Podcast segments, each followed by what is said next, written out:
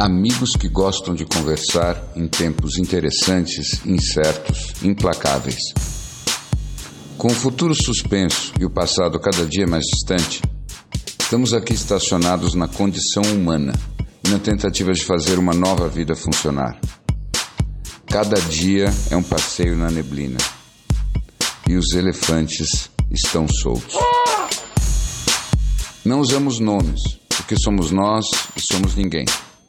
O que importa é a conversa e a vontade de gerar alguma luz. E como é engraçado que quando a gente pensa de uma maneira muito sofisticada até sobre as coisas, fica complicado lidar com os, os sentimentos simples, né?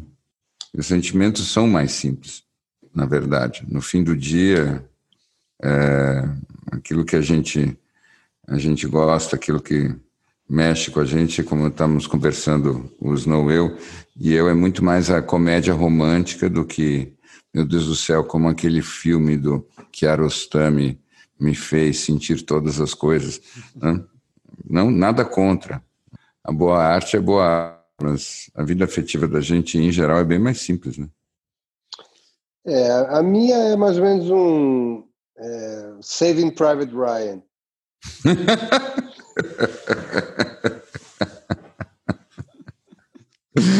Sei, Dunkerque. É, a questão da gente, é, da prática de você tentar, ao invés de tentar imaginar e agir em função da tua percepção do que é importante para o outro, perguntar diretamente a ele, né? Que é uma Isso. coisa também nova para mim, porque como uma pessoa que é, é, é uma reencarnação divina, né? E acredita saber o que é melhor para todos, é, é muito mais difícil imaginar que alguma coisa possa estar fora da esfera magnânima compreendida por esse ser que vos fala. Então, realmente, a partir do momento que eu utilizo essa prática, é, muda completamente, porque, primeiro, é geralmente muito mais simples, muito menor muito mais fácil e, portanto, até mais barato, né? Dá menos atrito. Você sabe o que me impacta? É impressionante, quando, né?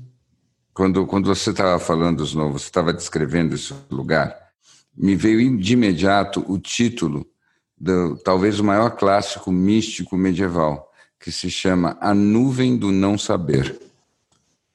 E esse é considerado o lugar místico supremo de encontro com Deus não é o máximo? The cloud of unknowing, né? A nuvem do não saber. E, essencialmente, né, é incrível porque quando a gente para para pensar nessa essa nossa, sim, essa nossa saga pessoal, ela sempre tem dois pedaços. O primeiro pedaço é tudo que acontece é só uma oportunidade para você descobrir como você é e você fica o tempo todo querendo descobrir quem você é. E depois você chega na segunda fase. Na segunda fase, que é a fase onde nós três estamos, para que a gente possa ser mais feliz, para que a gente possa viver o amor, só tem um obstáculo, que é aquele você que você encontrou.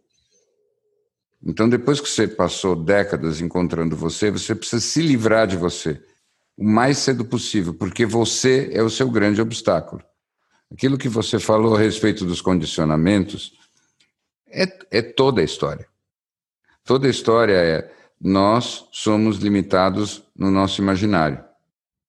Então, nós temos uma imaginação fixa de como as coisas têm que ser, de como nós precisamos ser. Ah, eu gosto assim, eu vou ser feliz assado, isso eu posso, isso eu não posso. Quando você consegue sentir intensidade, mas estar fora desse lugar, aí você está livre. Tá? Então, essa intensidade tem nenhum tipo de, de conceito ou preconceito, até daqueles que você acha que representam você, aí é onde o jogo começa de verdade. Você concorda, o gol? Você acha faz sentido? Eu, eu, eu, acho que faz. É que eu estou numa fase que eu estou com uma vontade muito grande de me estapear. Então. Não está é... muito amoroso. não, não estou muito amoroso. Eu estou achando que estou precisando realmente apanhar um pouco. É, os outros tipos de porrada acho que eu já levei suficientemente nessa pandemia, mas eu tô com vontade de. Estou precisando apanhar de mim mesmo um pouco. Hum. É, eu acho que é, é, é justamente essa questão do momento que você se, se encontra meio meio ranzinza, né? Meio hum. mutley demais uhum, com uhum. você mesmo, você começa a falar na, na, assim, entre entre um, entre um espaço e outro, você se pega falando ranzinzamente com você mesmo, uhum. é hora que tá, você já está na hora de você começar a levar uns tapas. E eu acho que a gente está num momento aí que a gente está separa, separando a população entre esses dois tipos, né? Entre os que continuam reclamando ranzinzamente e os que resolveram simplesmente é, agradecer pelo fato de que tão, estão com a sensação das coisas estarem passando mais rápido.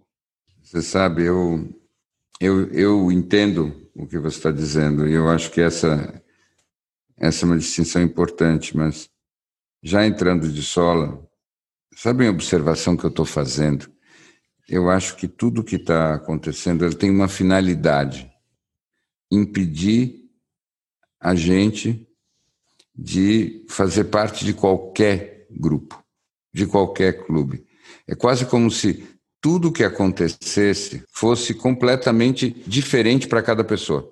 As coisas não estão se repetindo mais. Então, aquela história que eu estava que eu estava falando já com vocês de que nossa, cada um está vivendo numa. Mas você acha que isso é o propósito é para você não pertencer a grupo nenhum? Eu estou começando a achar que sim, porque nem a porcaria dessa doença se permite ter um conjunto de sintomas igual. Cara, mas eu estava pensando exatamente na mesma coisa é, mas a minha percepção era outra, é que era realmente o quadro mais óbvio e claro que você realmente, se você tinha alguma mínima ideia de que você tinha algum controle, agora não tem como. Isso é pior do que chuva de meteoro. Não existe padrão nenhum. Pois é, nada. é, mas. A chuva mas, de meteoro, é. pelo menos, fala assim: olha, eu estou olhando para o céu e realmente está caindo um meteoro a cada 3 segundos e 59. Cara, aqui não tem absolutamente Padrão, nada. Nenhum, Você não consegue nenhum. colocar dentro de nenhum. Não, eu isso... Tava Desculpe, desculpe, meu entusiasmo não, só nunca. não quero te interromper. Não, não, termina, termina, termina o que você ia falar.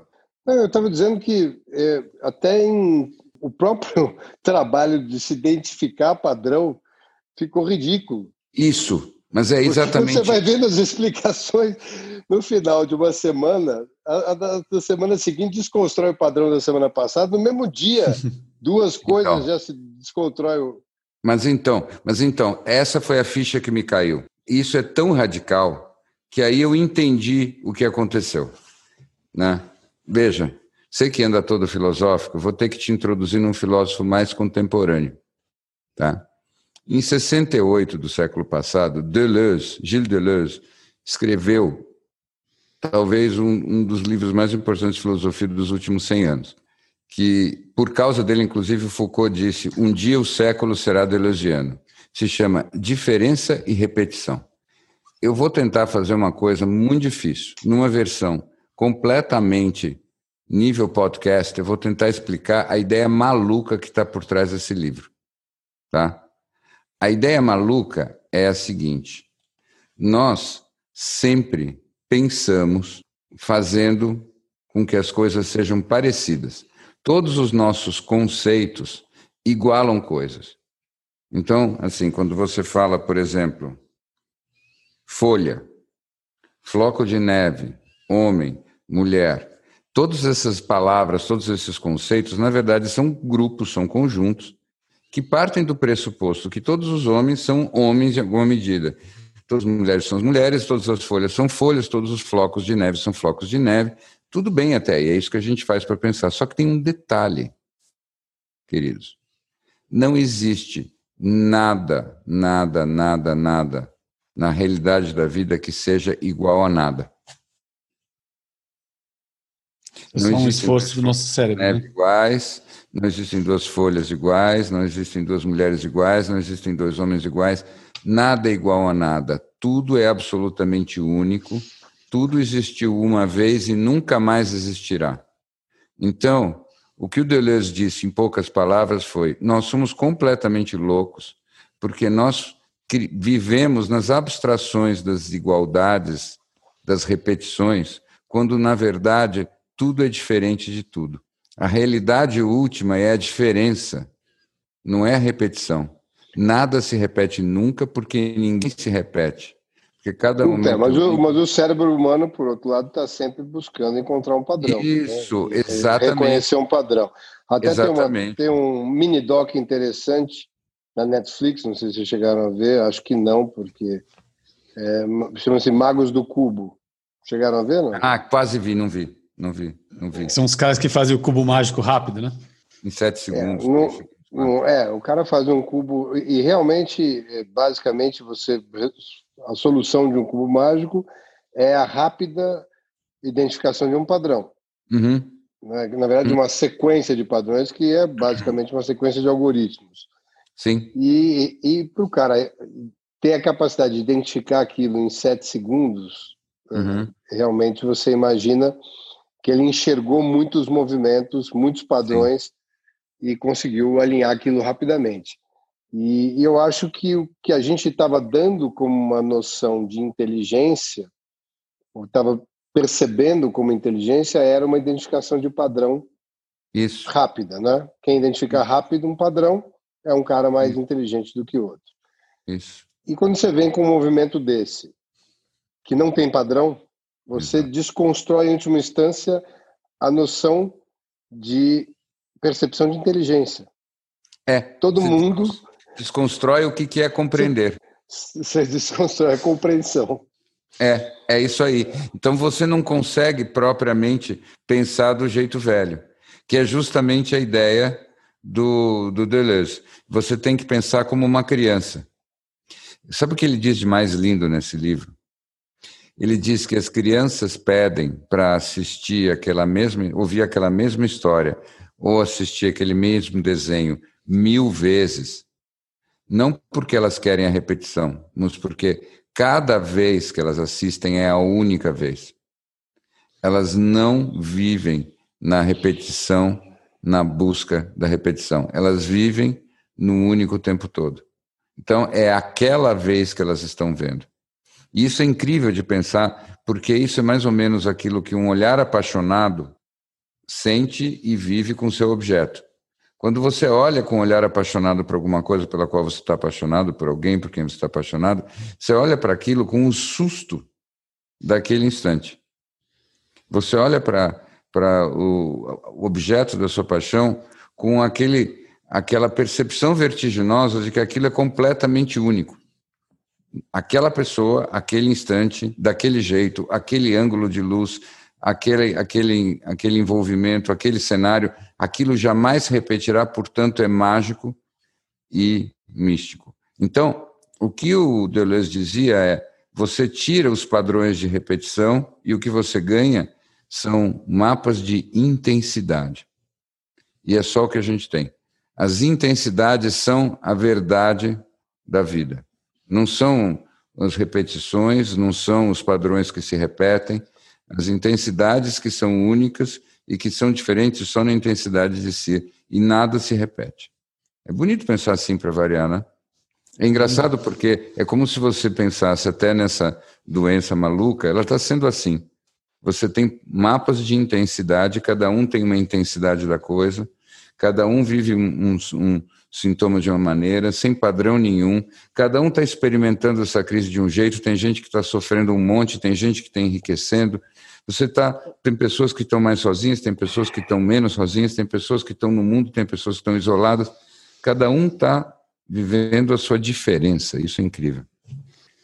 É muito Interessante isso que você falou, porque eu estava nesse, nesses estudos que eu estou fazendo do nosso amigo canadense, o Jordan Peterson, uma das coisas que ele fala é que o maior trabalho do cérebro é tornar tudo aquilo que é extremamente relevante irrelevante, né, para que a gente consiga ir tocando a vida para frente.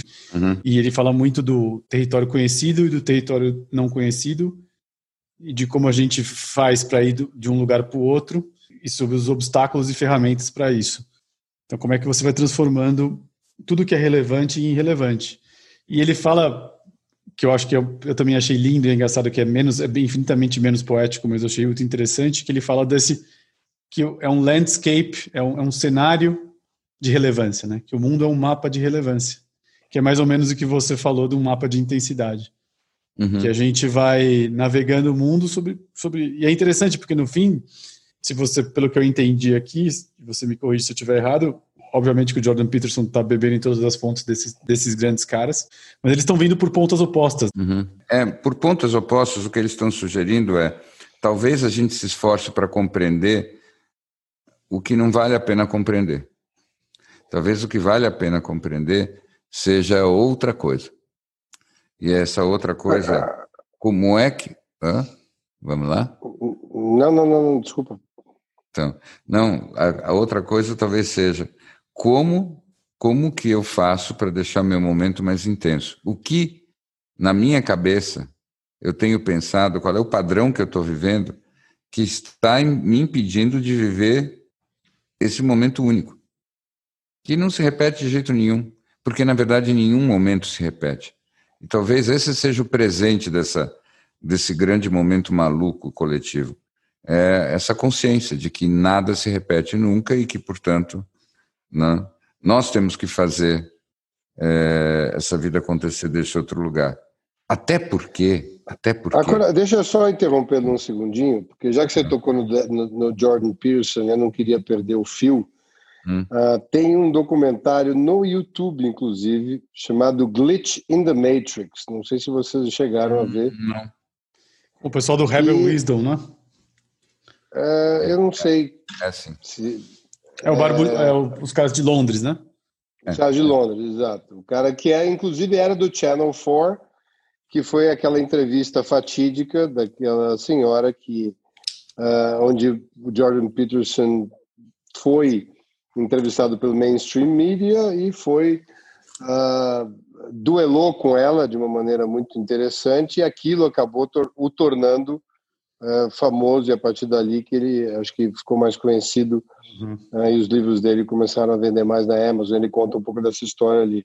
Mas ele fala, o Glitch in the Matrix justamente é a história de que aonde nós estamos, onde que nós vamos começar a buscar as nossas informações. Eu acho que o que a gente está vivendo agora é um exemplo interessantíssimo disso, né?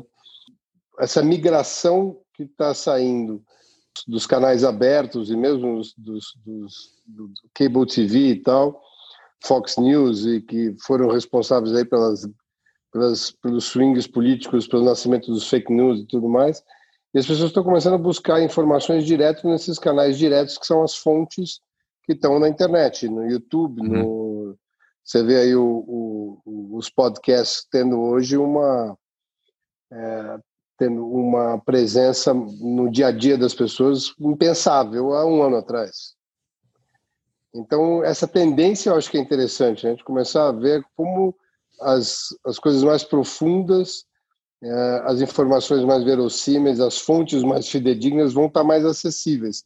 E as pessoas vão começar, acho que a, já estão indo, de buscar as fontes e não ir mais na onda. Uhum. Isso, eu acho que é uma tendência tão forte que, por exemplo, não tenho dúvida de que a escola do futuro é uma escola onde você vai fazer seu próprio currículo. Tem que ser uma escola muito mais parecida com um antigo buffet, onde você chegava lá com o teu prato e pegava, você quer um pouco daqui, um pouco dali, um pouco de palmito, um pouco do salmão, um pouco disso, um pouco daquilo. E você pode ter alguém que te ajuda a fazer essas escolhas. Mas o teu currículo tem que ser um currículo muito livre. Porque ninguém sabe o que você precisa saber. Na verdade, nem mesmo você, mas você tem que fazer o processo de descobrir do seu jeito. Não? E a única maneira de você fazer isso é experimentando. Eu estava dizendo dessa história da, da diferença, da unicidade das coisas, eu só queria acrescentar que, se você conversa com as pessoas, a experiência básica delas é justamente o oposto do que eu falei. Então parece que eu estou delirando. Porque as pessoas têm a experiência de que tudo está se repetindo como o dia da marmota. Mas está uhum. se repetindo não porque está se repetindo, é porque elas estão à mercê delas mesmas. Então, eu acho que esse é o desafio que está em jogo. Você precisa não se repetir, para voltar para a história dos não lá atrás. Não? Para você poder se tornar suportável para você mesmo e para o outro, você precisa se cobrar a não repetição. Não? Então, então, a vida é um improviso de jazz. E essa é a pergunta que eu ia fazer quando você estava falando do Deleuze. Hum. Porque eu entendo que parte da nossa biologia é você ir mapeando territórios e se repetindo para você conseguir uhum. levar a vida para frente. Uhum. Cara, como é que fica uma vida em que você não pode se repetir? Obviamente, nós já nos normalizamos as máscaras, vamos normalizando o álcool gel, a vida nova tal. Mas é possível você levar uma vida em que você tem intensidade todo o tempo em tudo e que tudo é novidade e que você continuamente tem que não pode você não pode ser um, um pônei de um, tri, de um truque só, que você sempre tem que estar ah, renovando esses truques? Olha, eu acho que a sua pergunta vai me levar para um momento que o nosso amigo Larry Gold vai gostar. Eu sei que o Larry Gold muitas vezes se incomoda porque eu falo como se eu estivesse tentando convencer a ele, a você e mais toda a torcida do Corinthians e a do Palmeiras ao mesmo tempo. Pois agora eu vou dizer uma coisa que eu tenho convicção de que é minha opinião e que eu não quero convencer ninguém. Estou muito confortável que seja só minha opinião.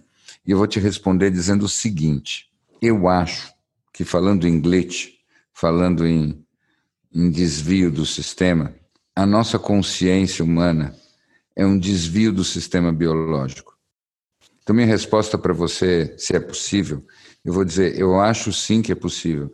Eu não acho que é bom para o animal que nós também somos. Eu acho que fazer isso é hackear a nossa biologia e não necessariamente é tão bom para a saúde, mas é maravilhoso para a alma. Tá? Então é isso que eu acho. Eu acho que nossa tendência a criar padrões mentais é uma resposta da nossa mente às demandas inerciais da nossa biologia. Então, o cachorro dentro de nós quer repetição, quer mesmo, ele gosta disso. Tá? E a nossa mente fica procurando padrões para cuidar do animal em nós, ao invés de subverter toda a regra da biologia, da física, da geometria, sei lá, e buscar a liberdade que lhe cabe, porque eu acho que, a, do ponto de vista da biologia, a consciência é um acidente. A biologia descreve os seres de uma maneira quase que seria mais perfeito se eles fossem autômatos. Como diz o outro, robôs úmidos, tá? E eu acho que a consciência é justamente aquela propriedade emergente que sai fora de tudo isso. Ela não está a serviço da biologia. Ela usa a biologia para criar uma outra dimensão da realidade que não tem nada a ver com ela. Mas eu não quero convencer ninguém dessa minha piração.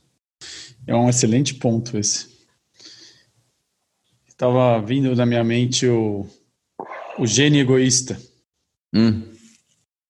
Uhum. Exatamente o oposto. Oposto. O oposto. Não, é. Ele talvez seja intelectualmente meu maior inimigo. já, já discuti com muita gente tomando uísque contra ele. Mas isso é muito pessoal. Mas, Mas falando, eu... já que estamos falando de animais e de biologia, vocês viram a história maravilhosa que deu no New York Times da nossa irmã Mara, de todas as consequências. Quem é Mara? Mara é a nossa irmã elefante, que morou até recentemente, durante cinco décadas, no pequeno zoológico de Palermo, em Buenos Aires. Vocês viram essa história? Eu vi. Né? Que veio para o é... santuário, que veio para o santuário no Brasil. Exatamente. A linda história dela. Tem, tem o um pôster dela na época que ela era uma atriz de circo, nos anos 70. E depois ela ficou lá naquele pequeno e decadente zoológico no, no, no meio de Buenos Aires. E aí, como a humanidade evolui, ela evolui sim. Está todo mundo dizendo que não faz mais sentido deixar um animal tão nobre durante décadas preso num, numa pequena jaula no meio da cidade.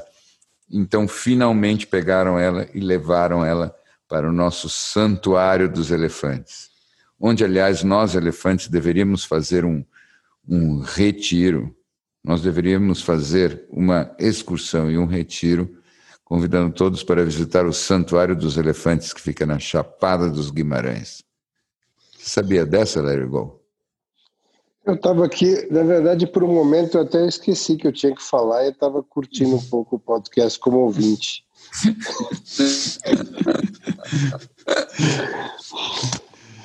É gostoso ficar nessa posição. Acho que eu vou ficar aqui um pouco mais tempo. Mas você não teria vontade? A gente podia fazer uma viagem ao santuário ah, elefante mas... Chapada. Há, elefantes na savana da Chapada sim, ali, andando sim, de um lado para o outro? E eles andam, sim. E, inclusive, é, é, você, você olha lá no, no site, eles avisam que é um bom programa para crianças, ou seja, nós. Então, Sim. Não, é um lugar incrível. Nós estaríamos falando de que volume de elefantes, mais ou menos? Ah, você sabe que eu não sei quantos dos nossos colegas estão lá, mas assim, não são poucos, isso existe desde 2012. Tem Mara, Maia, Rana, Guida, tem um monte de, de, é. de fêmeas.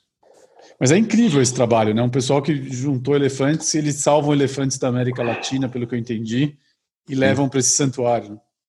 Tô eu fiquei muito impactado com a aqui. foto. A foto é assim, mostra uma, uma paisagem que é um, uma floresta densa, que parece floresta do Tarzan, uhum. quase africana, e ao longe a grande chapada dos Guimarães. Parece um negócio assim cinematográfico inacreditável. É. Muita vontade de visitar. Tem algumas pessoas que, que é impressionante, assim, que doam a vida para esse tipo de causa, né? É. Isso é muito lindo. É. E Mara, a Elefoa, tem mais de 50 anos de idade. Podia literalmente ser uma de nós. É, fale por você. é, eu gostaria de falar de um experimento psicológico que eu acabei tomando parte na semana passada. Uhum é, involuntário, mas que eu tive a oportunidade de observar em loco e que faz referência à, à nossa patologia do momento. Uhum. Não sei se eu estou autorizado a quebrar esse movimento maravilhoso de acompanhar os elefantes na savana e posso tocar nesse assunto, ou eu já devo me cortar de pronto e. Curiosíssimo, vamos lá, esse assunto faz parte. Então, como sabem vocês, eu, nós, na minha oficina local, fizemos algum, alguns movimentos de retomada de atividades, né? Uhum. E para que houvesse algum tipo de sensação de controle, colocamos uma. Às terças-feiras, nós conduzimos os exames chamado PCR, né? as coletas via cotonetes Nariz. nasais e bucais. Hum, a pessoa e... vai até a tua, a tua, oficina, é isso? Não, as pessoas que estão na oficina vão até o laboratório. Vão, às terças-feiras, vai um rapaz coletar os exames de PCR. E a gente conseguiu montar um protocolo onde no dia, no mesmo dia, se for de manhã, no mesmo dia a gente tem um resultado, ou no dia seguinte, é, cedo, a gente já tem os, os resultados. E isso ia muito bem nas últimas quatro semanas, todos lépidos e faceiros, já andando meio já sem máscaras, fazendo pequenas aglomerações de canto, algumas pessoas até chegaram a dividir canecos de café, enfim. Aquela sensação foi crescendo né, de liberdade, uhum. até que fomos comunicados que um dos nossos companheiros havia sido diagnosticado com um positivo em Covid. E o interessante disso tudo, óbvio, não é o fato do cara ter sido diagnosticado, mas como reagiram as pessoas a maneira como cada um reagiu completamente diferente e isso uhum. eu perdi uma grande oportunidade infelizmente não é mais possível se filmar né, dentro dos escritórios que daria um documentário fantástico só as cenas de reação de cada um sabendo daquela notícia ah. mas seria e... o quê uma, seria The Office ou ia ser uma coisa um pouco mais não, ia, ia ser é basicamente é, é, como o mesmo tema é, impacta pessoas de uma maneira uhum. completamente diferente. Aquela história uhum. da percepção que cada um tem. Uhum. E mais do que isso, o que aquele assunto nutre a imaginação para a criação das derivadas do assunto. Porque as derivadas são muito mais interessantes do que o próprio assunto. É. Naquele momento em que a pessoa, a partir do momento que tem, ela tem aquela, aquela informação, o que ela faz com a informação. Alguns simplesmente procuram ali no escritório algum canto onde possa ter uma mini garrafinha de uísque para ter uma sensação de desinfetar todo o caminho por onde vai passar o uísque, mas também dar uma boa é, desopilada no cérebro e os outros já, já se enxergam como uma granada com pino solto, hum. onde eu não vou poder voltar para casa, eu sou um assassino, eu uhum. já posso ter matado algumas pessoas na minha casa e não sei como eu volto para casa, como eu conto para os meus familiares, como já assumindo o fato de que tem uma doença é, terminal ou venérea ou alguma coisa muito muito muito forte, né? E foi interessante assistir isso e me observar também, né? Como eu uhum. reagi, o que, que eu estava pensando. Você começa a fazer todo um, um, caminho, né? Por onde você passou, o que, que você pode ter. E, bom, tudo isso para dizer que o processo, a jornada foi muito interessante, até porque, na sequência, dois dias depois, nós fizemos o mesmo exame e, a, bom, obviamente que não preciso dizer para você que no intervalo, nesses dois dias, várias pessoas tiveram todos os sintomas, já começaram a se medicar ah. profilaxicamente. E na sexta-feira, agora, nós tivemos o resultado onde todos fizeram os exames de novo e todos tiveram negativo. Resumindo. Então, é, e o melhor de tudo é o seguinte: inclusive, o único, o nosso, o nosso paciente zero, ele é, não teve absolutamente nenhum sintoma. Mas não é que ele teve um narizinho escorrendo, uma ramela maior no olho, nada, absolutamente nada. E, e, mas assim, ver o processo todo como aconteceu e como aquilo foi tratado, foi é. voltou, a oscilação. Quer dizer, eu fico imaginando isso nós estamos falando de um, de um ambiente relativamente pequeno, estamos falando ali de 10, 15, 15 pessoas, né? em última instância, 15, 18 pessoas, acho que no raio histórico uhum. ali. Agora você imagina isso quando a gente realmente trouxer para um ambiente maior, para uma escola, ou para um, enfim. É, mas então, é... então, estamos à mercê é. das nossas loucuras.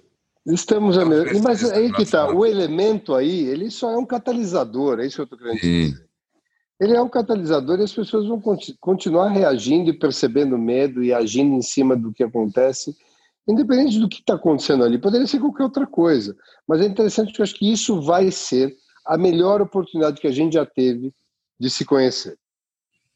Isso, exatamente. Acho que você falou o essencial. Nós estamos vivendo um momento em que nós estamos saindo da, da quarentena em geral, Está todo mundo vivendo seus riscos de maior ou menor grau. E o fascinante é que a, a situação continua existente. Então, na prática, na prática, o que acontece? Nós vamos nos expondo àquilo que nós ouvimos falar e nós vimos pela, pelas notícias do rádio e tudo mais. E se, e se, sei lá, dois meses atrás a conversa típica era ah, você conhece alguém que teve? Eu não conheço ninguém que teve. Você conhece alguém que conhece alguém que teve? Bom, não. Agora começamos a ser nós mesmos que, que pegamos e tudo mais. E, e a gente passa os dias com suspeita de ter ou ter tido. Então começamos a fazer exames, estamos todos lidando com, com essas incertezas o tempo todo. E, e mesmo que agora seja um não o que, que impede que daqui a dois dias, cinco dias, um mês, dois meses passe a ser um sim? Dez então, minutos. Dez minutos. Dez minutos. Por isso que nós estamos falando da relatividade total. Esse papo de hoje está me levando para os meus píncaros de nerdice, porque o, o Snow estava dizendo que você vive num outro tempo. Eu me lembro que eu vi um artigo agora sobre uma palestra do Carlo Rovelli, que é um, um físico genial que fala bem sobre o tempo, e ele chega, ele diz que a gente não entende nada do tempo. E ele chega a dizer o seguinte: na prática, a tua cabeça é mais velha do que os teus pés. Tá? Porque os teus pés são submetidos a uma gravidade diferente da tua cabeça. Então, o tempo passa diferente para a cabeça do que passa para os pés. O tempo dos pés passa mais devagar e o tempo da cabeça passa mais rápido. Que tal essa? Então é claro que você pode viver num tempo diferente do, do Snow. Você vive num tempo diferente do Snow, num tempo diferente do meu. Ninguém vive no mesmo tempo. Então isso aqui é uma coisa muito, muito, muito, muito, muito maluca. Ninguém consegue entender isso. Então, por exemplo, por exemplo, pega uma galáxia distante.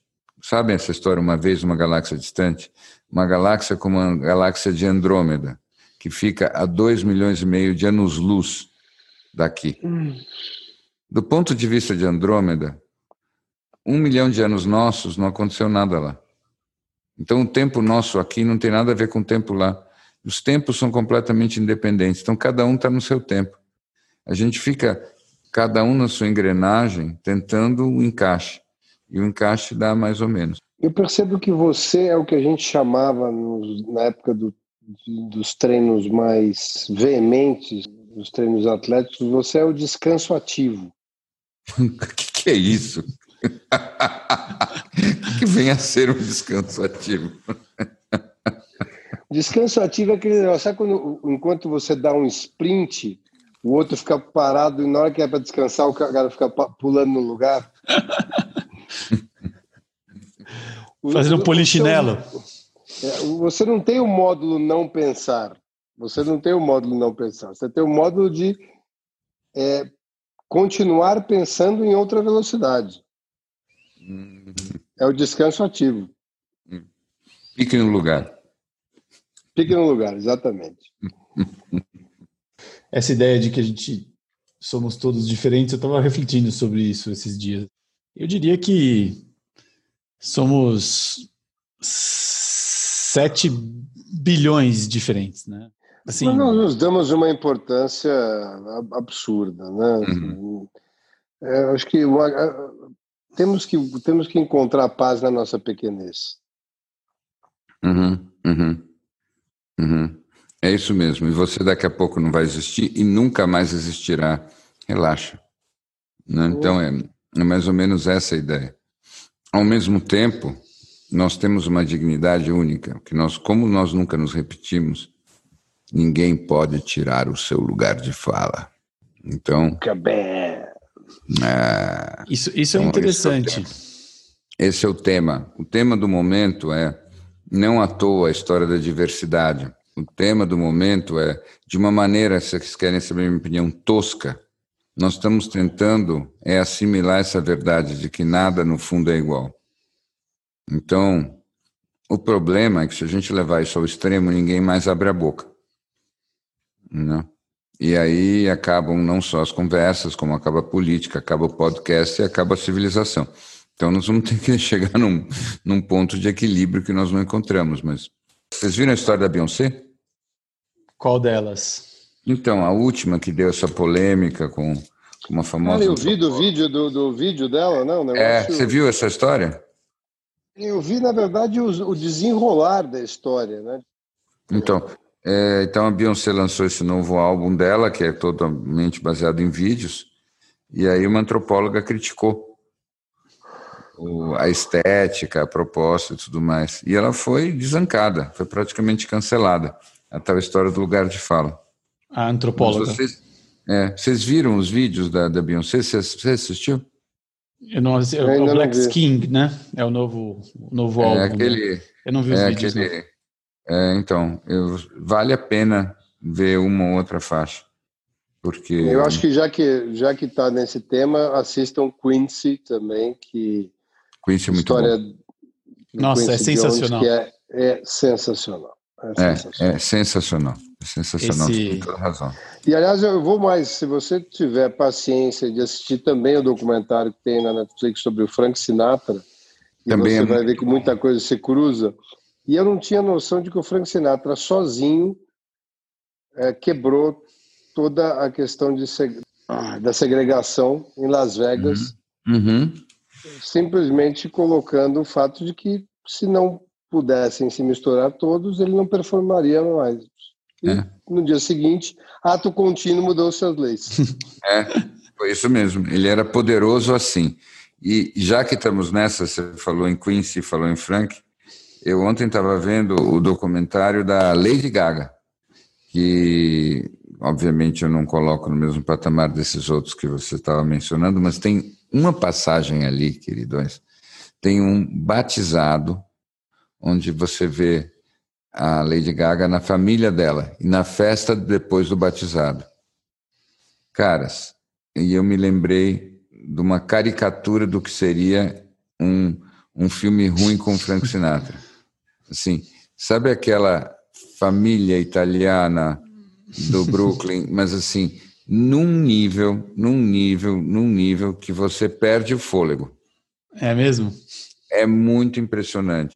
Então, ele parece uma caricatura mal feita do italiano americano. Você, você olha para aqueles não, mas eles estão representando e mal, não, é real. Eles fazem, eles, eles são mestres da caricatura de si mesmo, impressionante. É muito Mas é- divertido. É, isso é muito interessante. Mas sabe que vocês estavam falando desses documentários, que eu estava pensando num- numa trinca de documentários de música que eu assisti nos últimos tempos, que eu acho que os três são uma história só. Que é um, que é o do Miles Davis, Uhum. que é assim espetacular. Você entender também como é que aquele cara estava lá na vanguarda de tudo que ele estava fazendo. O segundo é o do Quincy, que também é parte da mesma história. Uhum. E o terceiro é aquela série documental do Defiant Ones, que eu não sei como é que chama em português. Depois eu procuro e deixo nas nossas referências. Do E Dr. é Dre. Do Dr. Dre e do Jimmy Iovine Uhum. você vê o poder da música no cenário americano, do poder né, de como começa com esses caras no passado, com esses grandes musicistas. O Jimmy Iovine é o cara que pega isso. Mas, mas, grava. ah, mas não, me fala, todas elas passam pelo Quincy, né? Todas elas passam pelo Quincy. Imagina um cara que com 14 anos de idade começa a tocar com o Ray Charles e, e faz produz praticamente todos os discos do Frank Sinatra, na sequência ele faz os do Michael Jackson, We Are the World, ele faz a transição para o hip hop, pelo bebop para o hip hop, né, com Uhum. com Ice-T e etc, e pega toda a onda nova, quer dizer, o cara basicamente no último século de música, ele estava em tudo. né? Agora, agora, agora, um comentário só. Você não acha que um dos pontos centrais da trajetória dele, estratégica, foi quando ele percebeu que ele não tinha tanto talento como instrumentista e compositor ele mesmo? Porque o que eu acho que é incrível, ele, ele, era, ele seria um compositor razoável, um instrumentista mais ou menos comparado com os outros, ele percebeu que, como produtor, ele podia ser único, incomparável. E eu acho que isso fez toda a diferença. Não, ele aceitou Cara, eu vou, um lugar olha, menor. eu vou usar, eu vou usar entrar no seu território aqui, hein?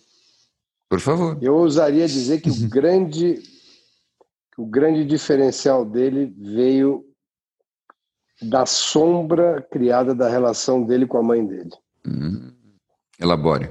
Eu acho que ele viveu ele é o tal do chip on the shoulder, né? Porque no momento que ele começa a botar a cabeça para fora e começar a desenvolver uma autoconfiança um pouco maior, que poderia ser onde ele poderia se perder, a mãe dele reaparece depois de muitos anos e sempre batendo de frente na autoestima dele. Ou seja, ele nunca ficou confortável naquele lugar. Uhum, uhum, é verdade. Ele praticamente sempre tinha que se provar, não só para ele, para aquele fantasma. E mesmo sabendo que a mãe dele tinha sido com, com. Quando ele tinha 7, 8 anos de idade, ele tem aquela memória da mãe sido levada de uma é, coisa de força. Né? Esquizofrênica, né? né? Esquizofrênica, uhum. e ele volta e, e, a opinião da mãe realmente impacta ele mesmo com a consciência clara de que ela é esquizofrênica. E como uhum. ele ainda deixou esse canal aberto, como se fosse esse aqui é o meu down to earth, né? Vou, vou uhum. manter um, uma conexão com terra aqui, vai, vai impedir a minha pipa de voar. Sim, sim. Então, sim. realmente sou eu entrando no seu território com não, ficou muito brilhante. Absolutamente nenhuma, nenhum fundamento. Mas eu Não. senti que ali tem, um, tem alguma coisa escondida muito interessante naquela relação. Sim, sim. E totalmente em, em linha com o que eu queria observar. O que eu estava querendo dizer é que eu acho que ele é um daqueles exemplos excelentes onde a grandeza nasce da consciência da, do próprio limite, que é muito, muito diferente do que muitos grandes por aí, que você vê as biografias e tudo mais, e a grande narrativa é eu não, não conheço meus limites, limitation is nothing, e não sei mais o que, etc, etc. Ele é o contrário. Eu acho que ele nunca quis perder os limites, e por causa disso ele foi tão longe. Ele trabalhava de uma forma muito construtiva dentro dos limites. Eu acho então que que esse é um tema meu, né? Você sabe, a gente fala muito nisso. Eu acho é, que, para variar, esse é um criador maduro. Não, não eu é acho mais que você, Eu acho que você é um mini Quincy. Você é um mini Quincy. Ah, obrigado. Tento, tento. É, eu acho que daí nas, nas coisas que você coloca a mão, você tem um, você é um Quinciniano. Ah, sim, sim, de filosofia, sim, exatamente. É. Né? Estou sempre tentando encontrar o Michael Jackson oculto dentro de todo mundo. Né? E de vez em quando eu brinco.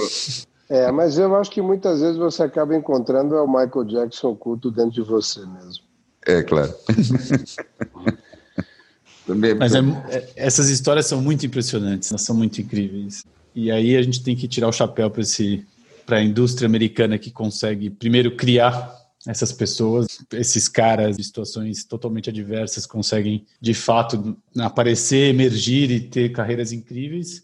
Eles conseguem documentar tudo muito bem e, e hum. tecer histórias incríveis. Isso eu, porque eu fiquei pensando quantas pessoas no mundo são tão incríveis quanto e a gente simplesmente não fica sabendo, porque elas estão em outros países e elas tiveram só uma influência local porque elas. Então, mas é a questão da intensidade.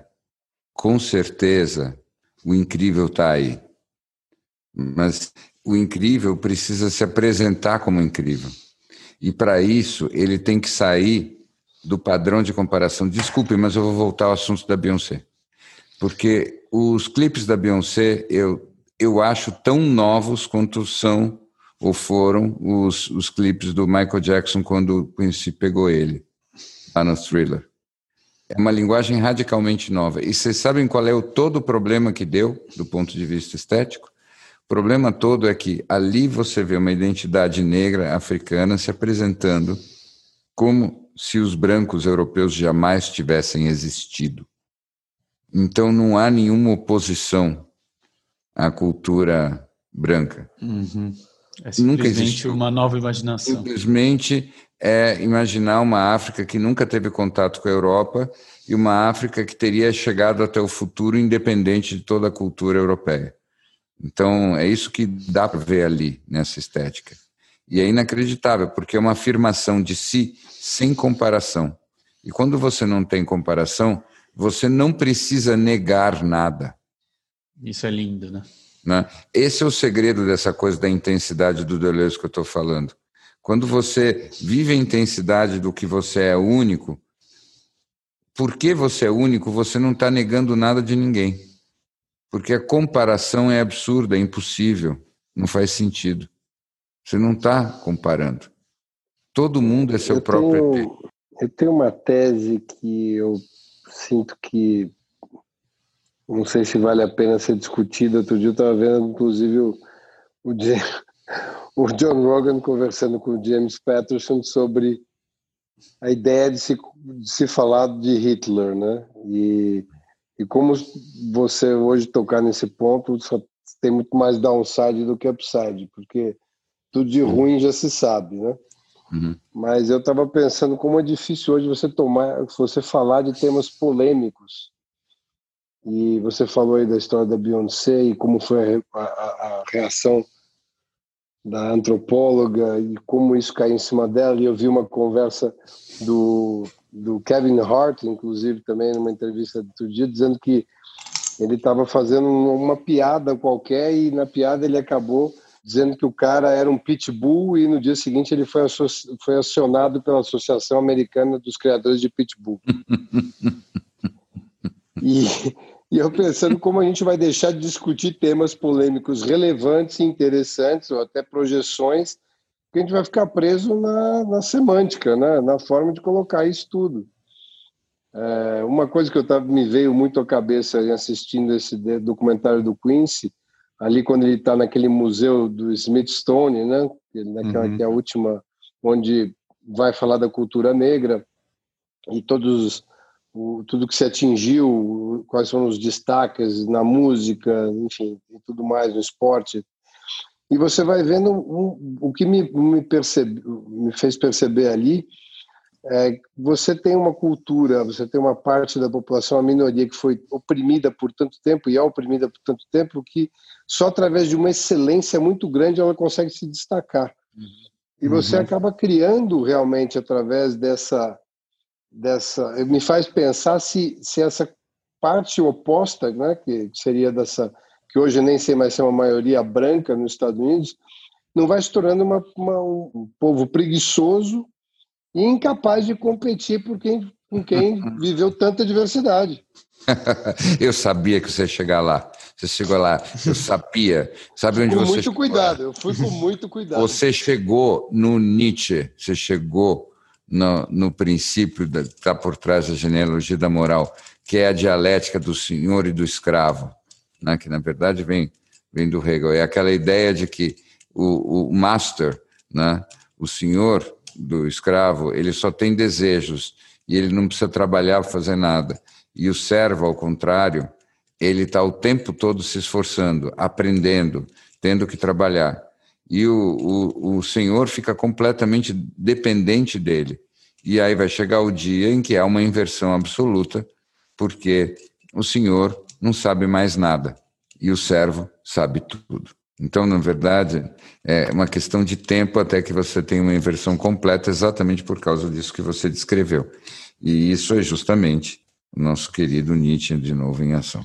E isso é justamente o que está acontecendo na nossa sociedade em diversos níveis. Isso é super interessante de pensar o quanto isso está se refletindo em tantas e tantas situações que nós estamos vivendo, que é bem impressionante.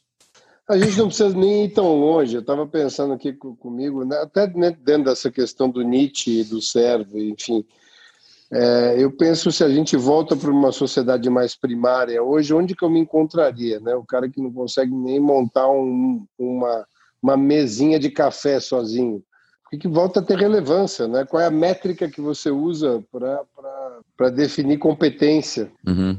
É, bom ponto. Olha, eu ainda acho que o máximo da relevância é. Hum, Estava conversando sobre isso agora há pouco. Vocês sabem que relevância é a palavra-chave do Google, tá? Uhum. Qualquer conteúdo do ponto de vista do Google, o que interessa é a relevância, né? Então, é isso que se mede. E eu tenho a impressão de que nós estamos entrando numa, numa era onde nós seremos julgados e avaliados pela nossa relevância. Então, se antigamente o que interessava era o máximo de força, e fazia sentido que fosse tudo uma competição de força, seja uma força física lá atrás, depois uma força econômica e, por fim, até talvez uma força intelectual. Eu estou convencido de que nós estamos entrando num tempo onde o que importa é a relevância, ou seja, quanto impacto você gerou em quantas pessoas, a ponto de que elas se linkem e se referenciem a você. Então, você ser o topo da, da lista do Google humano significa que tem o maior número de pessoas que põem links na vida delas relativos a você. Eu achei genial o que você falou. E eu achei mais genial ainda exatamente pelo hack do sistema. Né? Porque a relevância para o Google é porque você é relevante para o Google a partir de tudo que se linka a você e tudo que sai de você é linkado ao resto. Uhum. Uhum. Daí você é relevante. É uma relevância totalmente quantitativa e não é uma relevância qualitativa. E uhum. os seres humanos estão hackeando, né, o que a gente vê é o mesmo hack dessa relevância. Como é uhum. que é eu, como ser humano, me linko a mais pessoas, me conecto com mais pessoas de forma quantitativa? Para que eu uhum. me torne mais relevante nos algoritmos das redes que vão me fazer ser uhum. relevante. Uhum. Uhum. E isso. Seja... Eu acho que dentro desse contexto eu sou indubitavelmente, absolutamente irrelevante. Mas Neste contexto não existe. a pergunta que não quer calar, meu caro Gol, é: você gostaria de se tornar relevante? Dentro dessa métrica, sem dúvida nenhuma, não. Até porque eu estou dentro daquela máxima que o clube que me achar relevante não é aquele que eu quero fazer parte. Exato. Pô, você é super relevante pra gente, né? Ai, ai, ai, ai. ai. Pô, gente, você é relevante pra gente, cara. Porra, cara. Mas, ó, mas, eu, mas porque eu queria fazer uma pergunta sobre isso. Porque, assim, daí como é que você mede a o impacto qualitativo? Hum. Mas será que o impacto qualitativo pode ser mensurado em massas? Assim? Talvez, sei lá, mensagens como Gandhi e tal, é, é, exemplos uh, que a gente inspire, as parábolas, talvez, não sei, uhum. o que vocês acham? Uhum. Não, eu fiquei pensando nos dias de hoje, como é que você mede, mede um impacto qualitativo real e não é, apenas não quantitativo? Se o qualitativo dá para medir em algum... Não, eu acho que o que inspira, né? O que te inspira de verdade hoje é, uma, é, um, é o que tem de, de qualitativo. É, eu, acho que, é, eu acho que você está na direção certa. A minha impressão é que o qualitativo não se mede, mas o caminho do qualitativo é o impacto transformador, que é diferente do, da pura e simples referência. Então, tem pessoas que, que têm um impacto enorme, todo mundo conhece, mas elas não mudam o mundo em nada. Elas não mudam o mundo em absolutamente nada. Elas são apenas conhecidas. Tá? E é? existem aquelas pessoas que falam coisas, dizem coisas que continuam reverberando no, no mundo de uma forma transformadora para cada um que entra em contato com elas. E isso eu acho que é a mudança qualitativa ou, ou, ou a relevância qualitativa. Para mim, vai nessa direção, que é muito o que você está é, dizendo. Eu estava pensando muito aqui em termos de energia, né? Talvez uhum. seja as pessoas que conseguem deixar a energia em movimento e talvez transformá-la em alguma coisa. Né? Seja essa energia uma informação, fiquei pensando uhum. num Tim Ferriss da vida que de verdade não está inventando nada de novo, mas ele consegue captar muita energia de informação de gente que está ao redor dele, empacotar de um novo jeito e colocar. É isso é isso que, acho que é isso que você falou, é um ponto bem interessante. Essa questão de conseguir talvez diluir as coisas mais densas, que são mais inacessíveis, e transformar aquilo numa informação acessível que possa ser usado e entendido por um, por um maior número de pessoas hum. e impactar positivamente esse maior número de pessoas. E eu acho que isso é um pouco do que o Tim Ferriss faz, o Joe Rogan e tal, e talvez por isso o sucesso desses podcasts todos. Se eu pegar alguém que está falando de um astrofísico que vai, ou até a própria conversa com o Elon Musk, enfim, pontos de aterrar informações ou aterrar ideias que normalmente você não conseguiria discutir e que mas, estão acessíveis através de um tradutor. É, vocês sabem que isso, isso tem a ver com uma distinção que foi feita no século passado por um poeta americano. Eu não me lembro agora se foi o T.S. Eliot ou se foi o, o Ezra Pound, um dos dois. E eles faziam uma distinção, eles, como eles conversavam muito, vamos dizer que foram os dois, eles faziam uma distinção entre três tipos de gênio. Eles falavam que tem o gênio pioneiro, é aquele que cria alguma coisa nova, uma perspectiva nova, uma linguagem nova, uma nova maneira de fazer as coisas, e não existia daquele jeito antes. Então é aquele negócio, o cara que criou o bebop, talvez o Charlie Parker, é um tipo de pioneiro.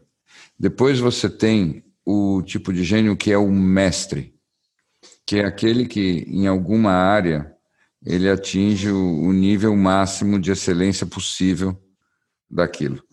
E, por fim, eles falavam do gênio diluidor. O gênio diluidor é aquele que pegava alguma referência importante, alguma conquista, provavelmente desses mestres, uhum. misturava com outras referências de outras áreas e era, eram gênios de espalhar essa informação de uma maneira nova uh, e torná-las acessíveis para as pessoas. Então, esses gênios diluidores, eles eram responsáveis por, por espalhar. Eu acho que nós estamos vivendo uma era que favorece os gênios diluidores. Eu acho isso muito interessante. É quase como se, se os, os gênios do tipo mestre fossem meio elitistas demais para a mentalidade contemporânea. Então, quem Faltou dilui... aí um quarto tipo de gênio também, né? Que é o gênio da lâmpada, que é o, é o, empre... é o empresário que consegue fazer negócio no Brasil. Esse. Isso é bom. eu ia dizer o seguinte: eu não sei o que vocês têm visto ultimamente, mas eu tenho entrado num streak aqui numa corrente forte de assistir episódios antigos do podcast do Joe Rogan. É, eu não. E tem muita coisa boa ali, viu? Hum. Eu assisti alguns. Ele, ele tem um background tão absolutamente. Ele, um cara que começou em stand-up comedy, né? Foi um, ele era um comediante que de comediante vira ator. De ator ele vai para o MMA, né? E, e comentarista. E fica, fica comentarista de, de MMA passa por um processo forte ali de, de fitness, né, de estudar uhum. todos os processos de dietas e tal, uhum. vai para um lugar de busca é, dos psicodélicos, atravessa isso tudo e cai num podcast que ele chama de uma experiência. Ali. E vai é. falando é. com todas as pessoas que têm alguma coisa interessante para dizer de qualquer um desses lugares que ele passou. Então ele tem uma bagagem interessantíssima para discutir Uh, e ele tem perguntas curiosas que nós faríamos normalmente para aquelas pessoas, até as mais complexas. Mas eu recomendo para quem tiver com tempo aí para ouvir um pouco desses podcasts, assistir, né? Ei pessoal, aqui um anúncio daqueles urgentes que tem potencial para mudar o mundo. Demorou, mas a gente está chegando no Instagram. A ideia é ter um canal que a gente possa trocar, bater papo, falar com os nossos amigos que agora já são do mundo inteiro colocar umas novidades e alguns conteúdos diferentes. Passa por lá, segue a gente, manda uma mensagem. A gente adora receber feedbacks, sugestões, críticas e elogios. A gente ainda está aprendendo, versão beta total. Mas com a ajuda de amigos, a gente tem certeza que vai ficar super legal e vai ser o melhor lugar para a gente se encontrar para trocar ideia. E se você tiver qualquer dica, manda para a gente. A gente adora, inclusive esse anúncio aqui já é contribuição de uma amiga nossa de lá. Segue a gente, pra gente. A gente, a gente ainda tá aprendendo. Segue a gente. Se você quiser receber os próximos episódios dos Elefantes em primeira mão, passa no nosso site e deixe seu e-mail. elefantesnaneblina.com.br E obrigado por nos ouvir até aqui. Até mais.